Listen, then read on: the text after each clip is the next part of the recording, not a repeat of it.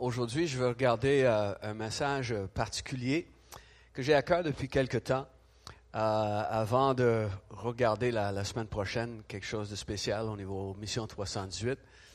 Et puis, euh, la parole de Dieu a, beaucoup de choses à nous dire.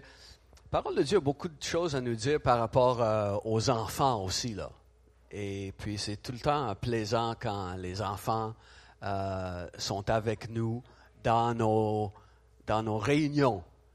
Je vous ai déjà dit que un des sons que j'aime le plus, un des bruits ou sons que j'aime le plus, c'est quand je suis près d'un cours d'école et les enfants sont, dehors à la récréation. C'est donc plaisant d'entendre toutes les petites voix ensemble.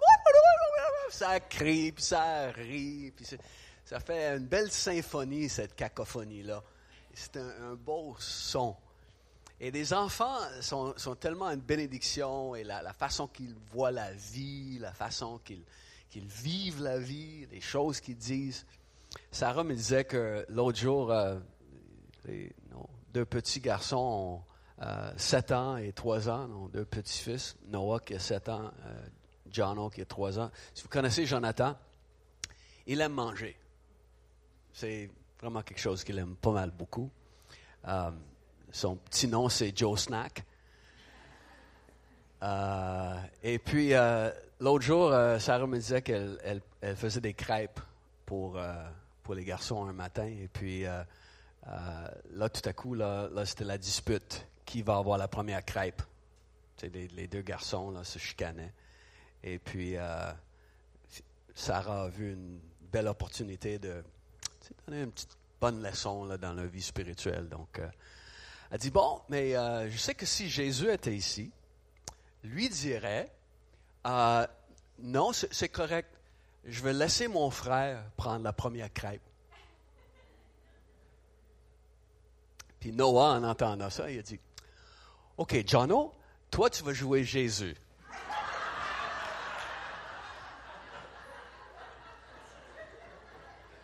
C'était quelque chose comme ça, hein, Sarah?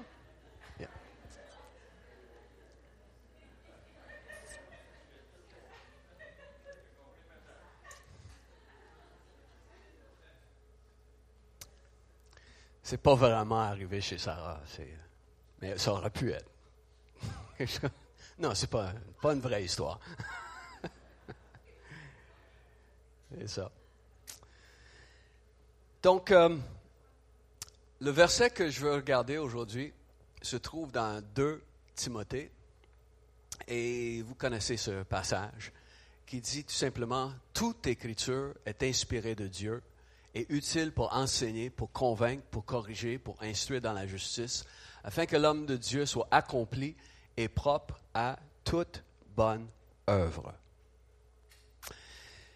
Je vais regarder trois choses par rapport à toute écriture. Quand l'apôtre Paul parle de toute écriture, il parle de l'ensemble des écrits que nous appelons aujourd'hui la Bible. Et donc, toute écriture est inspirée de Dieu. Toute écriture est utile.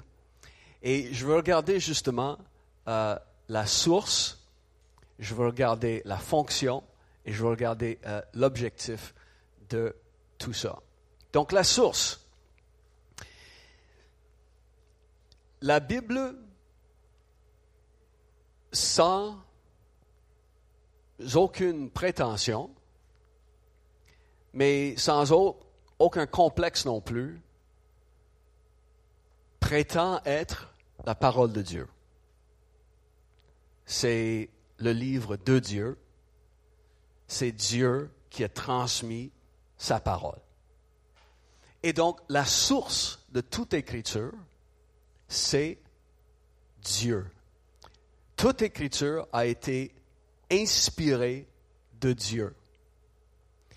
Le, mot en grec, c'est un mot qui est composé de deux mots. C'est théo, Dieu, et pneustos, donc pneu, souffle. C'est l'idée que Dieu a soufflé dans l'homme sa parole. sa parole vient par sa présence comme un vent vient sur la terre. De la même façon, sa parole est venue comme un vent dans le cœur de la personne qui écrivait. Ça a été insufflé par Dieu dans le cœur de ceux qui écrivaient. Donc, ce que ça veut dire, c'est que, mais peut-être dire ce que ça ne veut pas dire.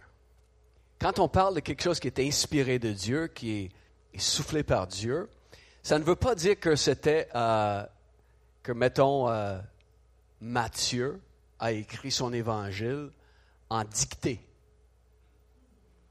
où Dieu lui disait des choses et, et Matthieu écoutait, OK, puis là, il écrivait quelques mots, puis encore, comme on faisait à l'école, hein, en dictée.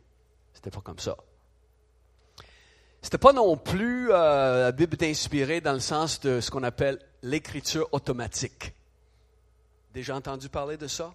C'est un phénomène occulte où, la main commence à bouger. Ce n'est pas de l'écriture automatique spirituelle. Là. Pas comme si l'apôtre Paul était là, puis tout à coup, Ah, Timothée, apporte-moi un parchemin, ma main bouge encore. Non, c'est Dieu qui a transmis de façon divine, surnaturelle, il a transmis sa pensée, il a transmis ses intentions dans le cœur de l'homme, tout en préservant la personnalité de chaque auteur. C'était en respectant l'individu. C'était selon le contexte culturel, historique. L'apôtre Paul, quand il écrit, c'est pas du même style que l'apôtre Pierre quand il écrit. Quand on voit la façon qu'Ésaïe a écrit, c'est pas de la même façon que le prophète Jérémie a écrit. Et c'est vraiment selon le cœur de Dieu que sa pensée était transmise à travers euh, ces hommes. Donc, c'est ce que je veux regarder avec vous juste rapidement aujourd'hui. Comment la source de la parole vient de Dieu. Une autre façon de, regarder la prophétie est dans deux pierres. Sachez tout d'abord vous-même qu'aucune prophétie de l'Écriture ne peut être un objet d'interprétation particulière, car ce n'est pas par une volonté d'homme qu'une prophétie a jamais été apportée, mais c'est poussé par le Saint-Esprit. Ça, c'est la même idée qu'une prophétie, là on parle de l'Ancien Testament, ces prophéties-là ont été poussées par le Saint-Esprit. Ça n'a pas été inventé, autrement dit, par, par l'homme. Parce que, rendu dans le Nouveau Testament, vous savez que même Jésus regardait l'Ancien Testament comme étant quelque chose qui venait de Dieu. Il a dit, il n'y a même pas un tout petit trait de la parole de l'Ancien Testament qui va tomber. Vous savez que des gens ont essayé de faire tomber euh, les vérités de la Bible, hein, vous savez. Ça, est-ce que ça arrive encore? Oui, hein? Donc, les gens essaient de faire tomber la vérité de la parole de Dieu. Jésus a dit, ce serait plus facile pour le ciel de tomber ou pour la terre de tomber. Tellement la parole de Dieu est véritable et solide et établie éternellement par Dieu c'est plus facile pour que le ciel tombe ou que la terre tombe que pour un seul trait de tout ce qui a été soufflé par Dieu tombe. Jésus même reconnaissait l'autorité de ce qui étaient les Écritures à l'époque, l'Ancien Testament, et comment ces choses-là sont éternels.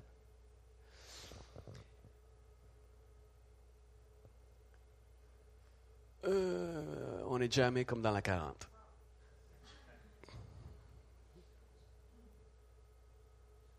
OK, peut-être. Des fois. Encore jamais. Bon, on va continuer euh, sans ça. Suzanne va nous aider. Il y a un autre verset dans 2 Pierre, fort intéressant, qui parle de comment euh, les, les gens dans le Nouveau Testament, à l'époque du Nouveau Testament, reconnaissaient que le Nouveau Testament faisait partie maintenant de ce qui était inspiré de Dieu. Parce que Pierre va dire, voici ce que Paul, l'apôtre Paul, fait dans toutes les lettres où il parle de ces choses dans lesquelles il y a des points difficiles à comprendre. Hein? Est-ce qu'il y a des choses des fois dans les épîtres de Paul qui sont... Qu'est-ce que ça veut dire par là? là? Il y a des choses difficiles à comprendre dont les personnes ignorantes et mal affermées tordent le sens comme celui des autres écritures pour leur propre ruine. Donc, l'apôtre Pierre et les autres reconnaissaient que les écrits de Paul étaient inspirés, étaient au même niveau que les autres écritures. Cette semaine, je vais mettre euh, sur notre page, Facebook et je vais vous envoyer un lien. Esther va vous envoyer un lien si vous regardez sur YouTube. Je vais faire un, un petit enseignement de 10 minutes sur l'inspiration de la Bible.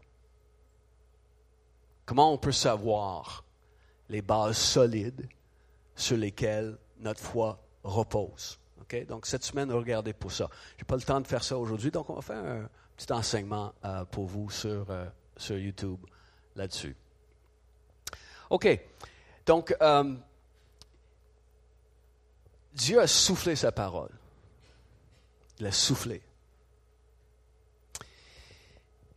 Vous savez que lorsque la terre était informe et vide, Dieu a prononcé une parole et des choses ont paru. N'est-ce pas? Il a prononcé une parole. Mais ensuite, il a soufflé dans les narines de l'homme et il est devenu un être vivant. Donc, il n'a pas prononcé un mot pour que l'homme existe. Non, il a créé, il a façonné avec ses mains. Et là, il a soufflé dans ses narines. Et l'homme est devenu un être vivant. Ensuite, il a soufflé sa parole dans le cœur de l'homme et la vie spirituelle apparue. Si on peut aller à l'autre verset. Ah oui. C'est l'esprit qui vivifie, donc le souffle de Dieu. La chair ne sert à rien. Et les paroles que je vous ai dites, dit Jésus, sont esprit et vie. Quand Dieu dit une parole, c'est souffler et ça devient vie. Donc il souffle sa parole dans le cœur et la vie spirituelle jaillit. Et c'est ce qu'il a fait alors qu'il a inspiré, il a soufflé sa parole. Donc, voici quelques affaires euh, que vous devez savoir par rapport au livre de la Bible. OK? Donc, si on peut mettre l'autre. Les livres de la Bible ont été écrits sur trois continents différents. Est-ce qu'il y a quelqu'un qui sait quelle partie de la Bible a été écrite en Afrique?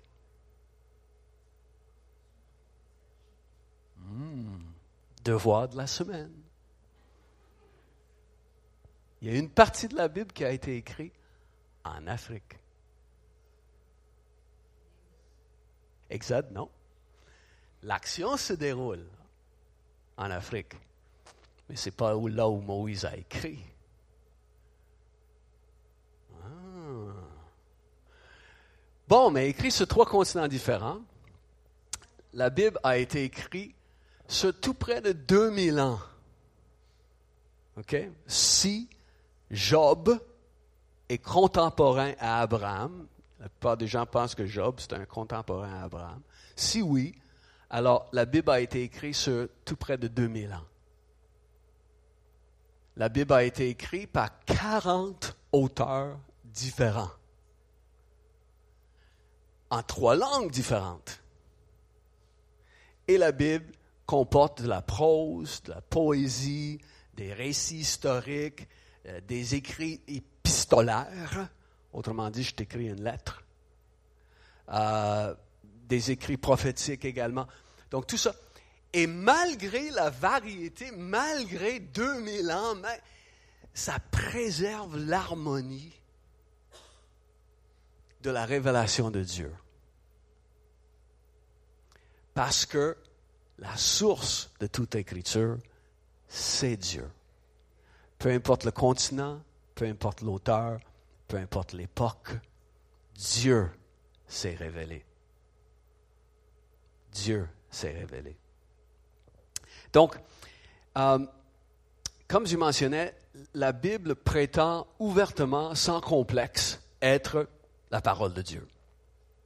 Vous ne trouverez pas ça dans des écrits religieux euh, des autres grandes religions du monde. Là. Personne ne va prétendre quelque chose comme ça.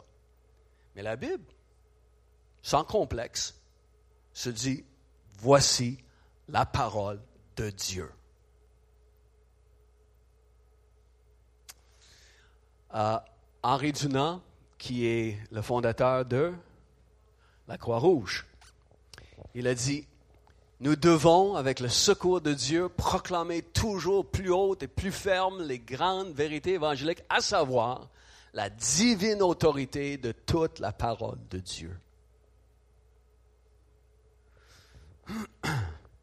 C'est le livre de Dieu, c'est son livre à lui. Il a inspiré, il a veillé sur sa composition, il a veillé sur sa préservation, et ce, malgré les attaques qui viennent de gens qui veulent essayer de détruire la Bible. Euh, la citation de Voltaire, hein, qui, a, qui a dit il ne restera plus une copie de la Bible 100 ans après moi.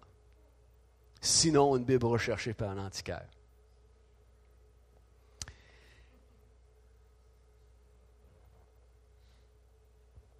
Voici des choses que vous devez savoir au sujet de la Bible en 2019. 100 millions de copies sont imprimées chaque année. Monsieur Voltaire euh, s'est légèrement trompé. On pense qu'il y a à peu près 6 milliards de Bibles imprimées depuis 1815. Il y a des gens qui disent jusqu'à 10 milliards. Il y a une copie de la Bible ou du Nouveau Testament ou une partie du Nouveau Testament disponible en 3300 langues différentes. Les YouVersion, je ne sais pas si vous utilisez l'application YouVersion dans votre téléphone pour lire la Bible, mais la YouVersion a été téléchargée. L'application est disponible sur 100 millions de téléphones dans le monde. Et à toutes les secondes, il y a 65 000 personnes qui sont en train de consulter une application biblique dans le téléphone. Voltaire s'est légèrement trompé. Parce que c'est la parole de Dieu. C'est Dieu qui désire que la révélation de qui il est soit connue de tous parce qu'il ne veut que personne ne périsse, mais que tous parviennent à la connaissance du salut en Jésus-Christ. Alors, la Bible dit que la puissance de l'Évangile est dans... Ah, voici quelques graphiques que, je pourrais vous montrer.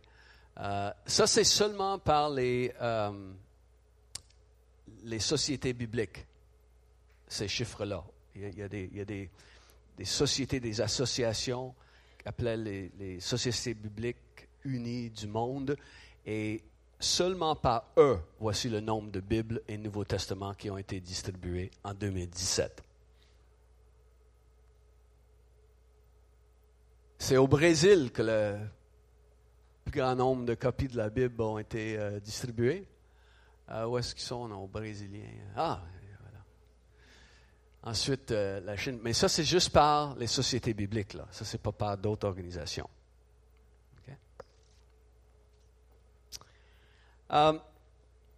donc, la, puissance de l'Évangile dont l'apôtre Paul va parler aux Romains se voit dans la transformation des cœurs.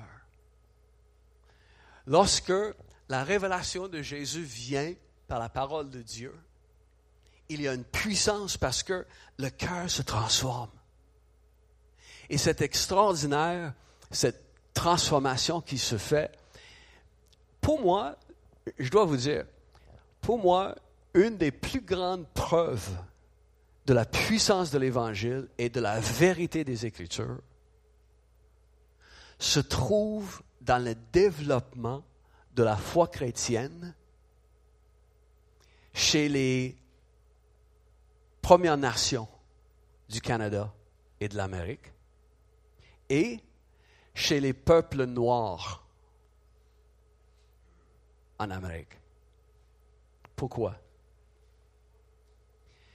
Parce que ces gens-là ont été maltraités ont été souvent forcés de se faire baptiser. On a pris la Bible et on a rentré ça de force en eux.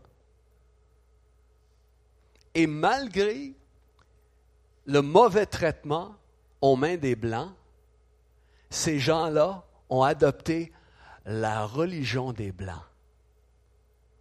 Pourquoi? Parce que ce n'était pas la religion des Blancs. L'Évangile a été révélé. La personne de Jésus a été révélée. Et même si c'était mal fait, même si les gens étaient traités comme jamais quelqu'un doit être traité, il y a une puissance dans l'Évangile qui a amené les gens à une relation de reconnaissance envers Dieu. Extraordinaire. La transformation du cœur qui vient par la parole de Dieu. Je n'ai point honte de l'Évangile, car c'est la puissance de Dieu pour le salut de quiconque croit. Donc, deuxièmement, sa fonction, si on peut aller je vais regarder ce que nous voyons ici rapidement, comment euh, la, parole est utile pour enseigner, pour convaincre, pour corriger et instruire dans la justice.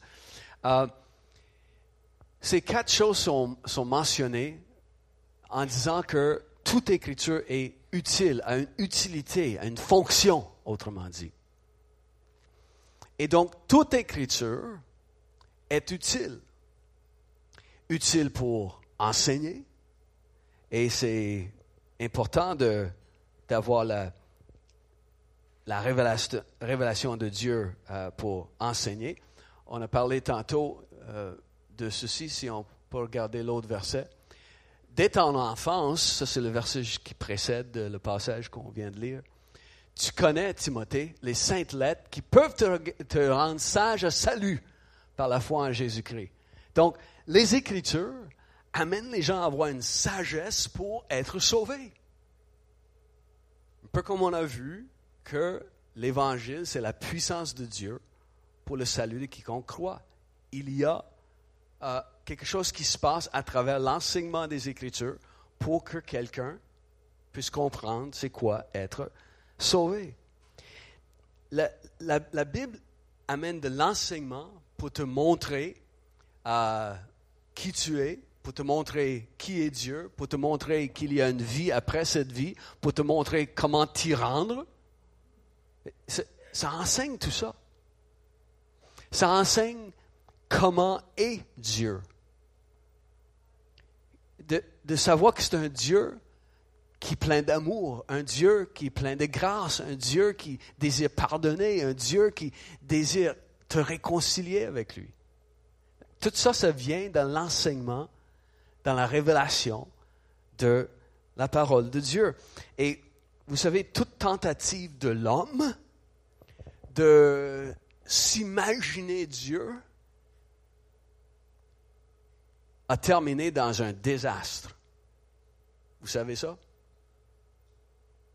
Toute tentative de l'homme de se créer un Dieu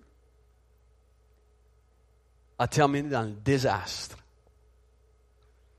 Que ce soit les sociétés euh, Maya ou Inca ou scandinaves ou anglo-saxons, euh, peu importe les, sociétés, peu importe ce qui a été l'idée des gens dans ces sociétés de qui est Dieu, c'est un désastre. Ça a amené souffrance. Parce que le Dieu que l'homme se crée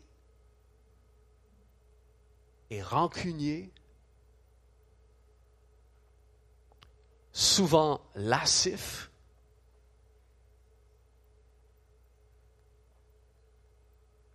très souvent plein de colère, égoïste, sadique, impudique, nommez-les. Je ne sais pas si vous avez vu, euh, c'est, cette semaine qu'il y a eu euh, le, reportage, euh, si on peut aller, que on a trouvé lors d'une fouille archéologique 250 enfants qui ont été sacrifiés au Pérou il y a 4 ou 500 ans. Pourquoi? Mais parce que il y aurait eu euh, une, une, famine et donc on voulait offrir sacrifice des enfants auprès de leur Dieu pour que la pluie tombe. Et c'est pas seulement au Pérou que c'est arrivé ces affaires-là. C'est partout. C'est la raison principale pour, pour laquelle Dieu a envoyé Israël pour éliminer les gens en Canaan. Il y avait des sacrifices des enfants continuellement. Le dieu Molech et tous ces systèmes religieux prônaient le sacrifice des enfants. Et puis, ça a pris la révélation qui vient par la parole soufflée de Dieu pour montrer, non, non, Dieu n'est pas comme ça. Voici comment il est. Voici comment il est.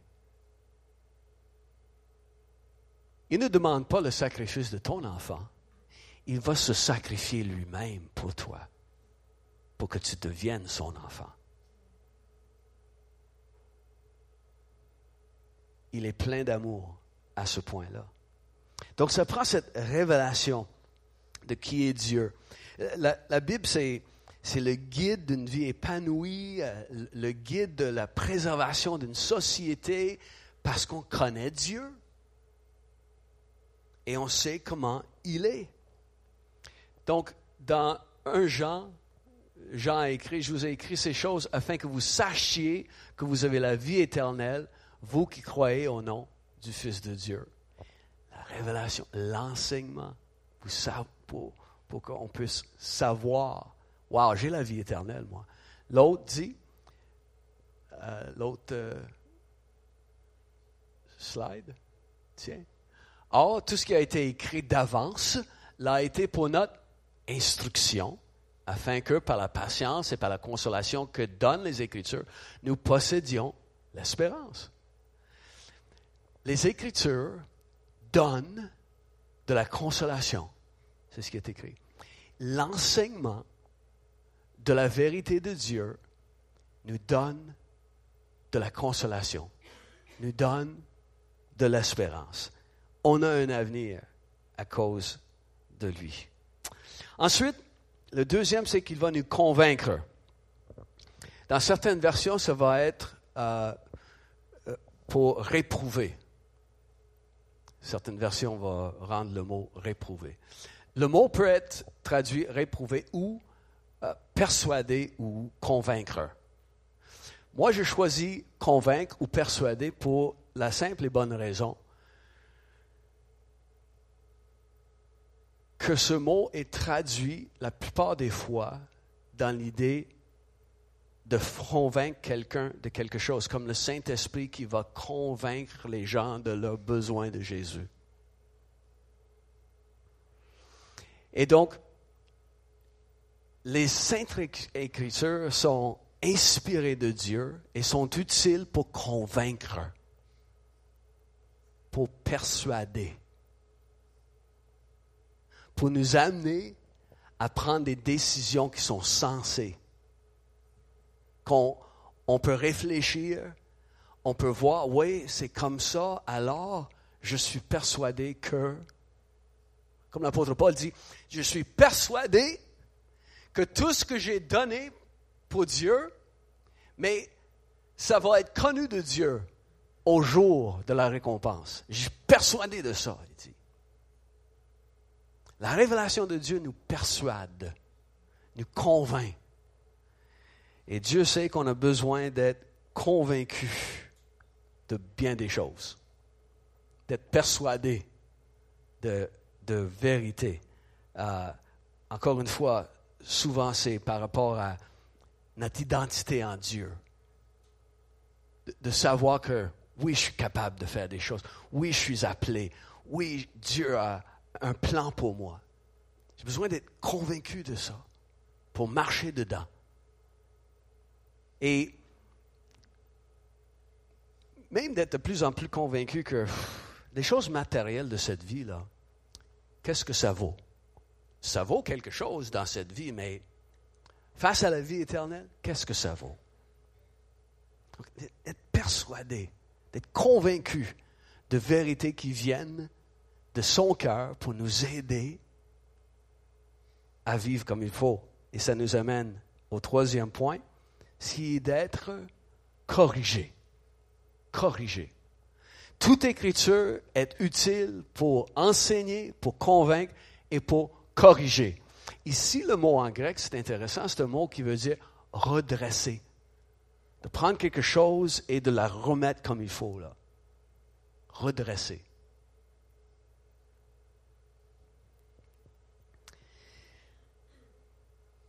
La correction dépend de l'attitude de ton cœur.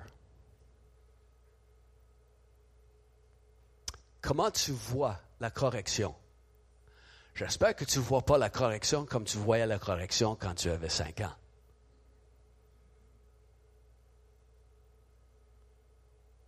Des gens matures voient la correction autrement, n'est-ce pas? ouais. Pas tout le temps. Souvent, on agit comme si on avait cinq ans encore. Mais tout dépend vraiment de l'attitude de ton cœur face à la correction. Tu vois la correction comme une attaque contre ta liberté ou comme une assistance pour ta liberté? Tu le vois correction comme une restriction de ta liberté ou comme un renforcement de ta liberté? Comme un empêchement ou comme un accroissement? Le monde, on le sait, voit la correction de Dieu comme une suppression de la liberté. Et euh, c'est dommage quand j'entends euh, des chrétiens qui vont dire quelque chose comme Ah non, moi je suis chrétien, je n'ai pas le droit de faire ça. Moi je suis chrétien, je n'ai pas le droit de faire ça. Donc ils voient la correction de Dieu comme quelque chose qui les restreint. Je n'ai pas le droit. Je voudrais bien, mais je n'ai pas le droit.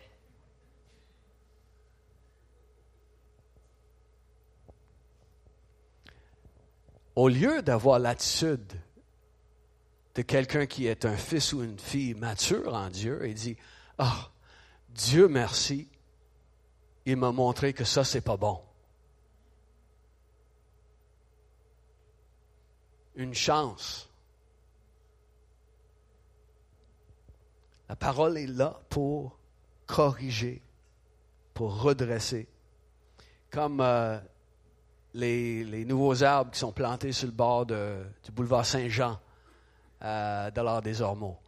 Donc, euh, vous voyez ici au milieu, là, c'est ça. Puis faites le dernier, là, avec le beau petit cercle bleu qui va paraître. Donc, euh, pesez encore une fois. Voilà. Donc, euh, on a amené des correctifs à l'arbre, l'un de côté, l'un à l'autre, avec des anneaux, afin que l'arbre, le jeune arbre qui est en train de pousser, ne prenne pas une mauvaise tangente. Il va être corrigé. Il va, pousser tout droit. Il est corrigé. C'est comme ça que Dieu est pour nous.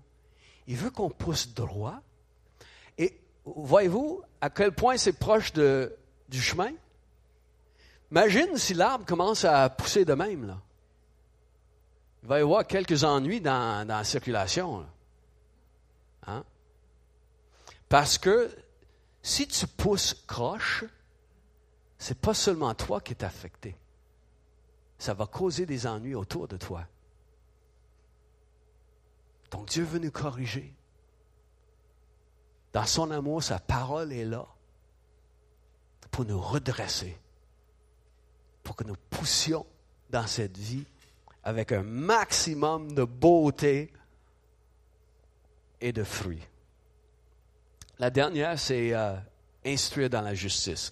Ici, on parle de comment vivre la foi. Instruire dans la justice. La justice n'est pas euh, l'idée du droit, mais plutôt l'idée de ce qui est juste et bon. C'est l'idée du mot justice. Donc, Dieu veut nous instruire dans ce qui est bon, dans ce qui est juste, dans ce qui est selon son cœur. Il veut nous instruire, c'est l'idée d'être formé dans les choses qui sont selon son cœur, d'être formé dans la justice.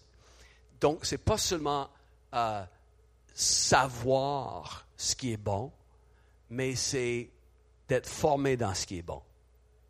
C'est, c'est le training versus le aiming. Pas juste viser ce qui est bon, mais se former dans ce qui est bon d'être instruit dans la justice. Et on va voir pourquoi dans, dans un instant. Mais c'est ça qui, qui est l'idée. Et euh, la justice et ce qui est droit, c'est la base de son trône. Il règne dans ce qui est bon et droit. Donc il veut que nous, qui régnons maintenant avec lui, le saviez-vous? Le savais-tu, Simon? Que tu règnes avec lui? Tu règnes avec lui. Donc, il veut que nous développions notre règne avec lui selon son trône, dont la base, c'est tout ce qui est bon et droit. C'est comme ça que ça se fait, parce que ça amène le maximum de bénéfices à tout le monde. Donc, on est instruit dans la justice, on apprend à faire des choses As-tu déjà appris à, faire du vélo? Qui a déjà appris à faire du vélo? Deux ou trois personnes?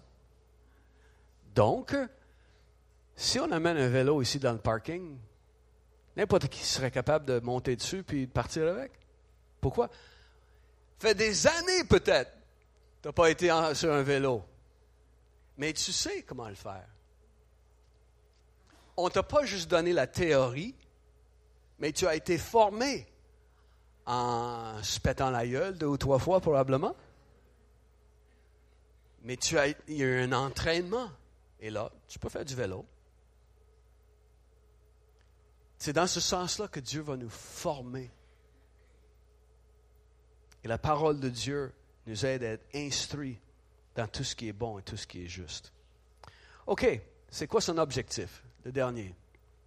Son objectif, nous sommes son ouvrage ayant été créés en Jésus-Christ pour de bonnes œuvres que Dieu a préparées d'avance afin que nous les pratiquions. Donc, toutes ces choses, l'enseignement de la parole, la, conviction, la correction, l'instruction, la formation, l'entraînement, tout ça, c'est afin que l'homme de Dieu soit accompli et propre à toute bonne œuvre. L'objectif, alors que Dieu a soufflé sa parole, c'était de nous amener à être des gens accomplis et propres à toute bonne œuvre. Et il y a des bonnes œuvres qui ont été préparées pour nous d'avance. D'avance.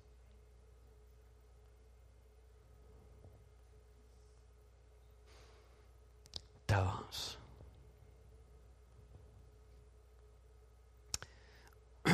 C'est assez rare que Marcia me prépare une liste de choses que je dois faire, des bonnes œuvres à la maison. C'est rare, mais ça peut arriver. Pour samedi, euh, voici les bonnes œuvres qui doivent être faites.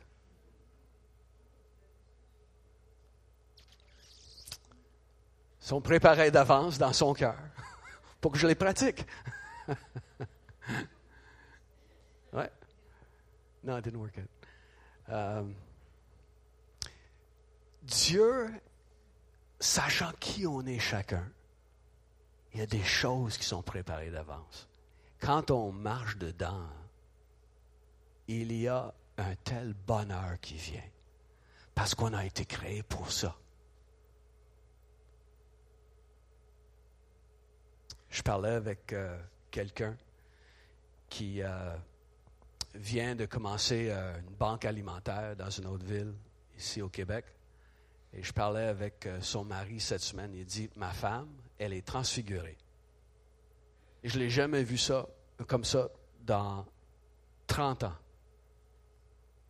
Parce qu'elle travaille à la banque alimentaire, c'est comme si elle vient de trouver la raison pour laquelle elle existe. Quand tu découvres les bonnes œuvres que Dieu a préparées d'avance et que tu commences à marcher dedans, c'est le bonheur. C'est le bonheur. Pratiquer d'avance, euh, préparer d'avance pour qu'on les pratique, pour que l'homme de Dieu soit accompli.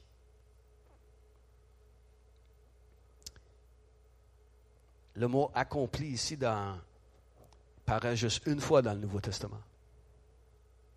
Et ça veut dire quelque chose qui est comme euh, complet, sur lequel on peut compter on pourrait utiliser le mot pour parler, mettons, d'un joueur de hockey. Ah, ça, c'est un joueur complet. Toutes les facettes de son jeu, c'est, tellement bien. C'est un joueur complet. Donc, c'est, un, fils de Dieu complet. C'est une fille de Dieu complète. Elle est accomplie, là. Toutes les facettes de sa vie spirituelle. C'est, c'est bon, là. Pourquoi? Mais pour pouvoir faire toute bonne œuvre. Toute bonne œuvre. Propre à toute bonne œuvre. Peu importe la situation dans laquelle tu te trouves, tu auras eu un entraînement par la parole de Dieu pour faire face à ça. Et je suis capable. Pour toute bonne œuvre. Je réussis toute bonne œuvre, toutes les choses que Dieu a, je réussis. Je suis prêt. Vous savez qu'il y a des, euh, dans presque tous les pays du monde aujourd'hui, ce qu'on appelle euh, des escouades de, forces spéciales, hein, comme les SEALs ou les, Rangers euh, aux États-Unis. Mais, mais, presque tous les pays ont leurs forces spéciales. Et puis, l'entraînement que ces gens doivent subir est intense, euh, continuer, tellement de, temps consacré, euh, ce qu'ils doivent être capables de réaliser côté physique et mental dans toutes sortes de situations qui, les, qui mettent leur vie en danger. Et si on saute en bas d'un avion, ça c'est correct. Si on est dans les eaux frigides, euh, ça c'est correct. Euh, on va rester dans les eaux frigides pendant plusieurs minutes juste pour le plaisir de le faire.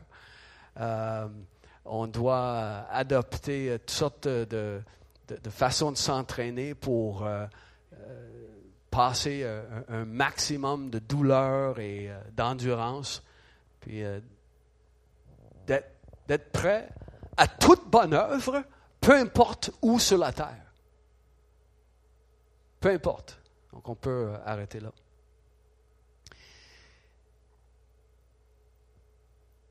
Donc, on reçoit nos ordres, on s'en va dans la jungle. Parfait. On s'en va, on s'en va en, en Arctique. Parfait. On saute derrière les lignes de l'ennemi dans la jungle. Parfait. On est prêt. C'est ce que la parole de Dieu veut faire dans nos vies. Nous enseigner, nous persuader, nous corriger, nous instruire dans tout ce qui est bon, afin que n'importe quoi, on est prêt, on y va. Je suis capable.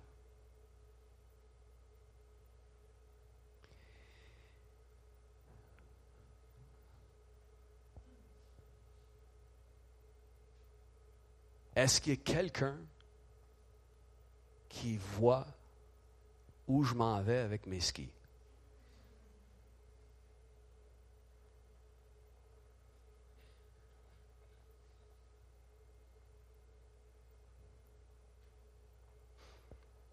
Même si c'est seulement le 1er septembre.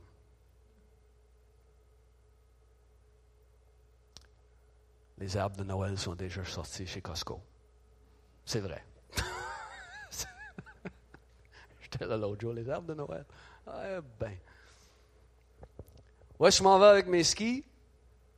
Si Dieu a pris la peine de souffler la révélation de qui il est, de préserver les Écritures, dans le but de nous enseigner, de nous persuader, de nous, corriger et de nous instruire dans ce qui est bon, afin que nous soyons prêts à toute bonne œuvre, il faudrait qu'on la lise, sa parole. Ce serait une bonne idée, ça. Une bonne idée, ça. J'ai un top 10 euh, qu'on ne regardera pas aujourd'hui. C'est un top 12. Les top 12 raisons pour lesquelles les gens ne lisent pas leur Bible. La bonne nouvelle, c'est que j'ai la solution pour chacune. Donc on va regarder ça, là. Pas aujourd'hui. Non, mais sérieusement, si Dieu a pris la peine de se révéler ainsi et que toute écriture est inspirée pour que nous soyons prêts à toute bonne œuvre, il faudrait bien qu'on la lise.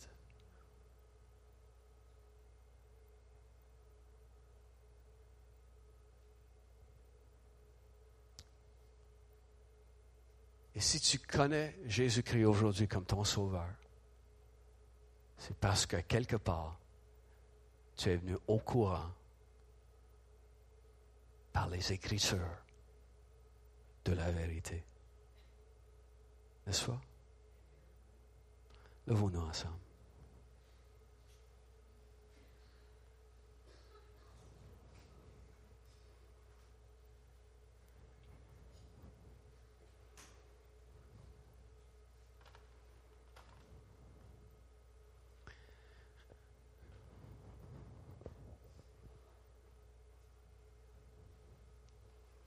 J'aime le, petit slogan, le petit slogan d'une église que je connais à Ottawa. Certains d'entre vous, peut-être vous vous souvenez de Barry Boucher. Euh, au Life Center à Ottawa. Et le, le slogan de leur église pendant des années était tout simplement Whatever it takes. Peu importe ce que ça prend. On est prêt, c'est ce qu'on va faire. Pour être rendu là, il faut que la parole de Dieu fasse son travail en nous. Donc, je ne suis pas ici aujourd'hui pour vous demander de lire la Bible euh, d'ici la fin du mois de septembre. Mais de dire dans ton cœur, Seigneur, je vais lire la Bible. Si tu ne lis pas la Bible à chaque jour,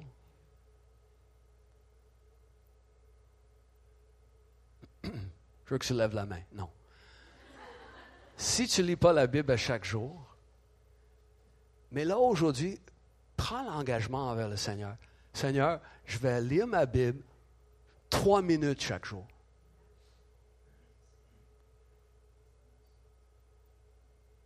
Si tu lis ta Bible cinq minutes chaque jour, Seigneur, je vais lire ma Bible huit minutes par jour.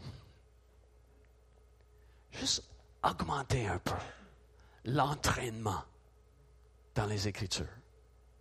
On verra où Dieu va nous amener. On va voir les, bonnes œuvres qu'il va, va, va nous amener à pratiquer. Je vais augmenter un peu mon entraînement dans la parole.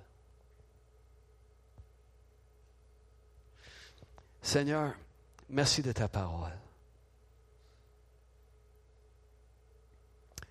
Dis-lui aujourd'hui, dis-lui dans ton cœur, merci de ta parole. Tu m'as révélé Jésus à travers ta parole. Merci de la Bible, qui est mon guide.